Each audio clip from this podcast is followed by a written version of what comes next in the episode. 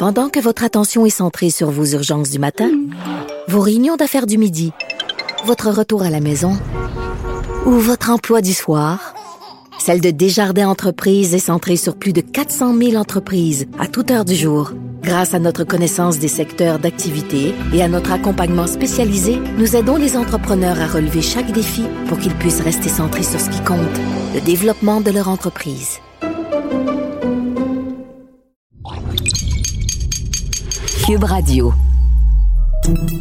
Salut, c'est Charles Dran avec l'équipe dans 5 minutes. On s'intéresse aux sciences, à l'histoire et à l'actualité.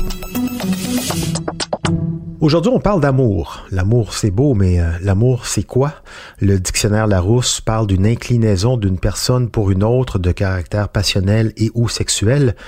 Mais du côté de la science, euh, on n'est plus terre à terre. On dit l'amour, c'est de la chimie des molécules qui se connectent à des capteurs qui font qu'on se sent très ouvert à l'autre. À tel point que depuis quelques années, aux États-Unis, pour accompagner les thérapies de couple, certains professionnels prescrivent des médicaments comme des sprays à l'ocytocine ou même du MDMA, de l'ecstasy, pour stimuler les récepteurs.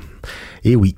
Bon, alors comment ça marche la chimie de l'amour? Qu'est-ce qui fait qu'à l'intérieur de nous-mêmes, on tombe amoureux, on est accro à une autre personne comme euh, on peut être accro à de la drogue? Pourquoi ça s'estompe aussi ce sentiment au fil du temps, mais pas toujours bien sûr? Voici Baptiste Zapirin.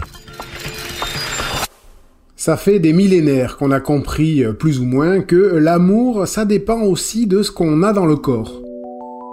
Il y a au moins 2000 ou 3000 ans, par exemple, des druides, des chamans et autres marabouts préparaient un peu partout dans le monde des filtres d'amour. Et aujourd'hui encore, nombreux sont ceux qui consomment des plantes ou racines dites aphrodisiaques, qui supposément stimuleraient les performances sexuelles, même si rien n'est prouvé. Mais ici, élargissons le sujet, si on peut dire, ne parlons pas de sexe, mais d'amour. Pourquoi est-ce qu'on tombe amoureux ou amoureuse de telle personne plutôt qu'une autre? Pourquoi on devient soudain attiré, qu'on ne pense plus qu'à l'autre, qu'on se noie dans ses yeux quand l'être aimé est là, et euh, qu'on en rêve en son absence, au point d'oublier les légumes qui sont en train de brûler dans la poêle? Eh bien, la science explique pas tout. Pas encore, en tout cas. Il reste une bonne part de mystère là-dedans, qui sera peut-être un jour élucidé, peut-être.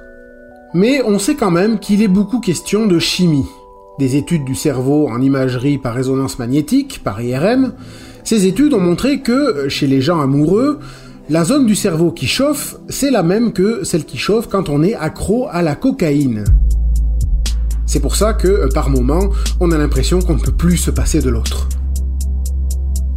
Un cocktail d'hormones est à l'œuvre. Quand on vit le coup de foudre, cette vague soudaine et brutale en voyant quelqu'un pour la première fois, eh bien, Normand Voyer, professeur titulaire de chimie organique à l'université Laval, lui, il répète depuis des années qu'il est alors question de quatre hormones essentiellement. La phénéthylamine, la norépinéphrine, la dopamine et l'adrénaline. La phénéthylamine donne un sentiment de bien-être, la norépinéphrine apporte l'euphorie, la dopamine nous rend nerveux, énergiques, motivés et en quête de récompense, et l'adrénaline, c'est l'hormone de l'urgence. Elle augmente la pression artérielle et fait battre notre cœur comme un tambour. Bon alors d'accord, mais pourquoi c'est telle personne qui déclenche cette tempête hormonale dans notre tête plutôt qu'une autre? Alors ça c'est difficile à dire. Il y a une part d'inconscient, de psychologique et aussi euh, d'influence sociale qui font qu'on va être plus ou moins sensible à un certain type d'apparence physique, d'intelligence, de style ou d'humour, le fait que la personne ait une voix plus ou moins grave, sans parler des odeurs plus ou moins perceptibles, issues de nos phéromones. Mais ce qui est sûr, c'est que le coup de foudre, ça ne dure pas toute la vie, d'un point de vue chimique en tout cas. Au bout de 2, 3 ou 4 ans, toujours selon Normand Voyer, les effets biologiques du coup de foudre ont disparu. Mais heureusement, notre alchimiste de corps a des ressources. Il existe une autre hormone qui peut prendre le relais et maintenir une relation, c'est l'ocytocine. Et oui, celle que certains thérapeutes de couple américains donnent en spray. Parce qu'on se dit que les couples qui battent de l'aile, c'est peut-être parce que leur cerveau manque un peu d'ocytocine. L'ocytocine, donc, c'est l'hormone de l'attachement. Au départ, on croyait qu'elle stimulait surtout l'attachement d'une mère à l'enfant qu'elle mettait au monde, mais on s'est rendu compte que, dans un couple de manière générale, les deux amoureux en généraient dans leur cerveau aussi. La recherche a montré que l'ocytocine peut augmenter la sociabilité, la confiance et l'empathie. Et je sais que vous vous posez la question depuis le début, et l'ecstasy mais c'est une drogue qui peut entraîner l'euphorie, l'empathie et l'amour pour nos semblables, donc euh, voilà, ça peut aider. Mais quand la dose est contrôlée, alors euh, gare aux abus.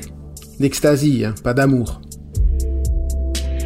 Ouais, l'amour, euh, c'est à volonté, mais des médicaments pour entretenir l'amour dans la tête, ça soulève quand même des questions éthiques, hein, on dirait des antidépresseurs. Cela dit, est-ce qu'un thérapeute est la personne la mieux qualifiée pour déterminer si une relation connaît un simple coup de mou et mérite d'être sauvée ou si elle est définitivement brisée?